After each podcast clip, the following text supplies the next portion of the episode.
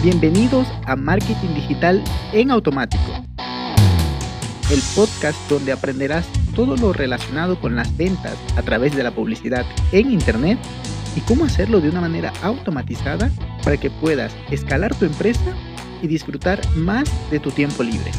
Así es que, manos a la obra. Empezamos.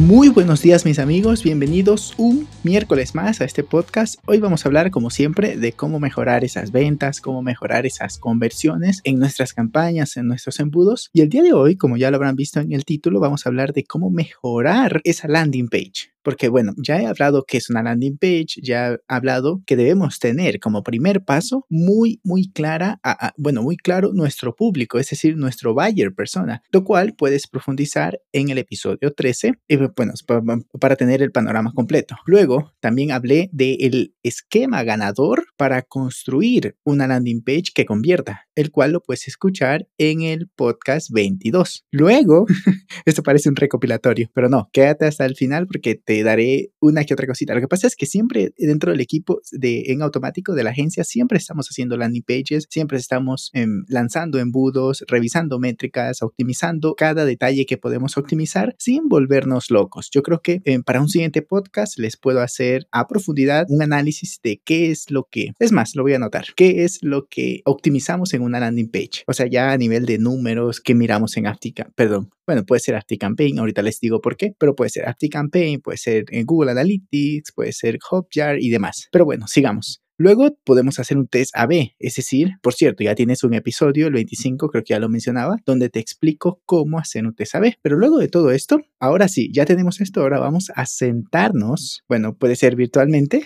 a través de Zoom o cualquier otra herramienta, vamos a sentarnos a planificar la estructura. Ya tenemos claro el valle persona, ya sabemos cómo vamos a construir la landing y sabemos qué elementos vamos a, poner dentro del test pero eso lo vamos a ir profundizando o aterrizando cuando ya estemos planificando o estructurando, perdón, lo que va a ser la landing page. A ver, yo soy un súper, súper amante de Miro, Miro tal cual como se escucha. Probablemente en inglés se pronuncia Miro, eh, estábamos en Latinoamérica, miro.com. Entonces, en esa herramienta tú puedes hacer todos los diagramas que quieras de una manera súper fácil hasta desde el celular. Tengo la aplicación y nada más ingreso para revisar alguna cosita, pero nunca hago nada desde el celular porque no, no es cómodo, no trabajo desde el celular, pero sí desde un computador y te va a quedar súper fácil. Simplemente lo que puedes hacer es crear un nuevo Wireframe y allí empezar a a escribir y a poner, qué sé yo, en esta sección la imagen, en esta sección un video y es súper fácil. Luego tienes que revisar, bueno, eh, insisto, ya tienes tu valle persona completo, ya tienes tu mapa de empatía incluso, ya lo tienes eh, listo. Entonces ahora sí vamos a ir poniendo el copy. Sabes que quiero poner una palabra, digamos que mi público principalmente es adolescente, debo utilizar una palabra que conecte con ellos. De pronto mi público o lo que yo estoy vendiendo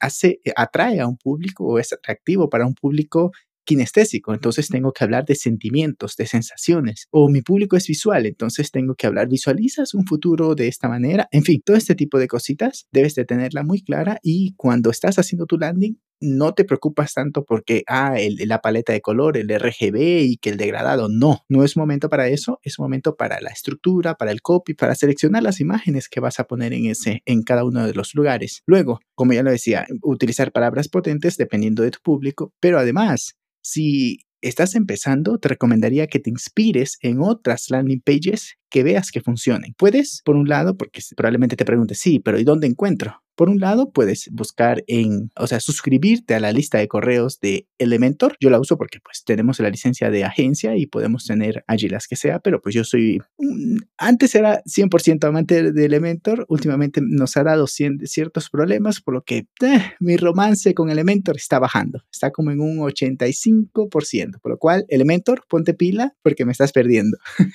bueno, pero bueno, Elementor tiene landing pages muy buenas y, casos de éxito que cada mes te envían una newsletter donde te hace un resumen de las mejores páginas hechas con su software. También landingfolio.com, muy, muy, muy buena página donde hay más de 500 mil, sí, 500 mil ejemplos de no solo landing pages, sino página completa, página de newsletter, de suscripción, página de ventas, lo que sea. Bueno, es, una checkout, en fin, de todo. Por lo cual, landing folio, échale un vistazo para sacar inspiración, para que ya dejamos la parte de la estructura, ahora estamos en la parte de diseño, para que tus diseños sean atractivos. Le puedes poner a Jane Miro, a tu diseñadora, en nuestro caso, nuestra diseñadora es una maestra del diseño, así es que nosotros decimos, ¿sabes que Nos gusta esta sección, pongámosla aquí, pero ponemos nuestro copy. Está aquí, vamos a hacer algo que lo dejamos a tu imaginación y ella saca algo que siempre nos rompe los esquemas. Entonces, por un lado, ¿sabes que Vamos a seguir un poco esta inspiración que sacamos aquí, pero acá te lo dejo o te lo dejamos a tu libre albedrío. Y otra cosa más es que revises la página, o sea, otra página, no solo de inspiración, sino también para que en términos de usabilidad esté bien tu página. Y hablamos de checklist.design, así se llama. Es, por ejemplo, ah, mira, quieres hacer una página de pago. Ok, entonces esa página de pago, por eso se llama checklist.design. Lo que quiere decir es que, ah, ok, estás haciendo una página de pago, entonces ese, ese checkout debe tener nombre, apellido, dirección, número de tarjeta, acepta condiciones y de pronto dirección de envío. Debe tener eso. Ah, que estás haciendo una página de un regalo, por ejemplo, de un lead magnet, tiene que tener esto. Estás haciendo una sección para, se me ocurre, un about default. Ok, esa sección debe tener esto y te pone ahí checklist para que tú sepas que cuando estás haciendo esa sección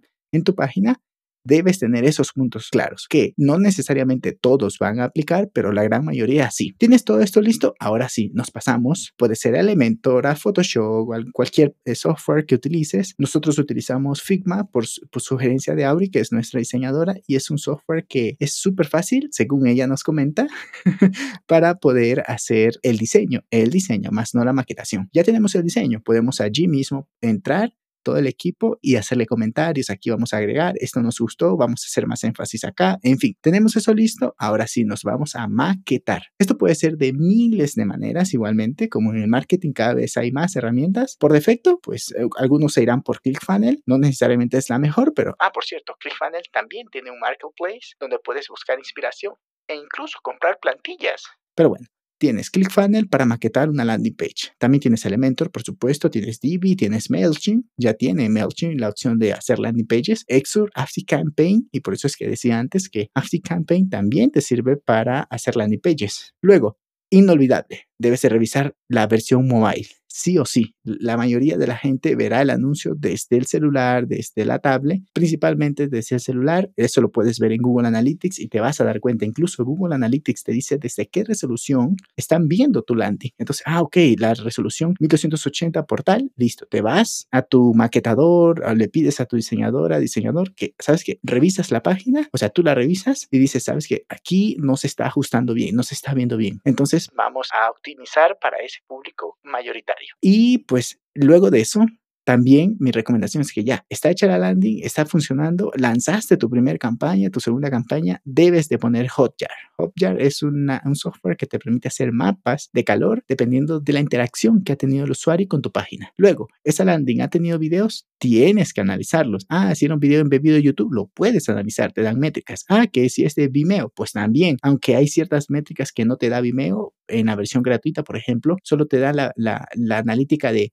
cuánta gente vio y cuánta gente se fue, pero no te dice exactamente, a ver, qué era lo que no te decía. Mm, te da métricas interesantes, pero no te dice exactamente en qué minuto la gente se comienza ahí, pero sí te muestra una gráfica. Yo creo que esa era la que no me daba, mm, pero en general te da buenas conclusiones. Luego, Wistia también, si es que utilizas ese hubs de video, también te sirve. Luego, ya tienes todas estas conclusiones, haz una lista de lo que vas a implementar, no te vuelvas loco, una cosa a la vez, ir mejorando, midiendo, mejorando y midiendo. Algo que siempre recomiendo es que cuando tienes algo que tienes que optimizar, no vayas a lo loco, toma una decisión, escoge prioridades, optimiza una como máximo dos, ya exagerando tres cosas y ya está, no toques más cosas. Porque si optimizas todo, pues prácticamente estás haciendo de nuevo, no hay métricas, empiezas de cero. Así es que así es como se hacen las optimizaciones para siempre ir mejorando, mejorando qué? La conversión, el CTR, el click rate, en fin, todo lo que tenga que ver con estos términos de marketing, pero que te van a, a hacer que tu campaña, que tu marketing sea cada vez más efectivo. Por lo cual, aquí internamente, ¿qué estás teniendo para poder vender más? Estás teniendo conocimientos de psicología, porque conoces el Bayer persona, con un poco de empatía, un poco de sesgo cognitivos al usar el copy, pero también debes tener un poco de diseño en tu mente. No te estoy diciendo que seas un experto, pero que entiendas cuál es la armonía de los colores, cómo es una paleta de color,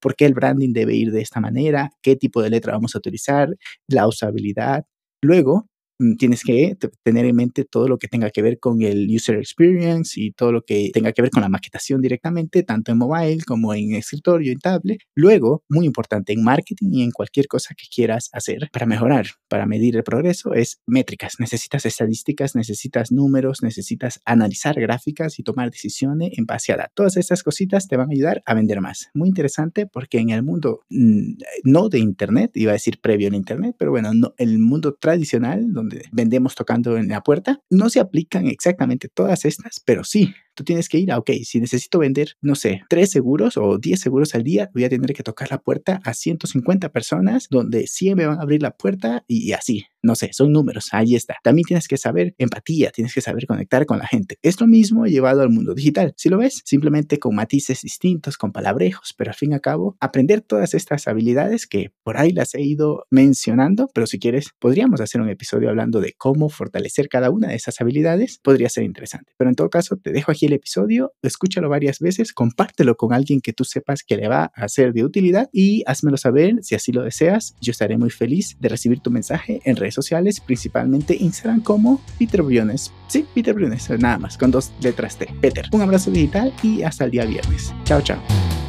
Y hasta aquí el episodio de hoy. Sé que esta información va a ser de gran utilidad para tu negocio por lo que te pido que lo implementes y lo compartas con alguien que sepas que también le va a ayudar. Gracias y hasta la próxima.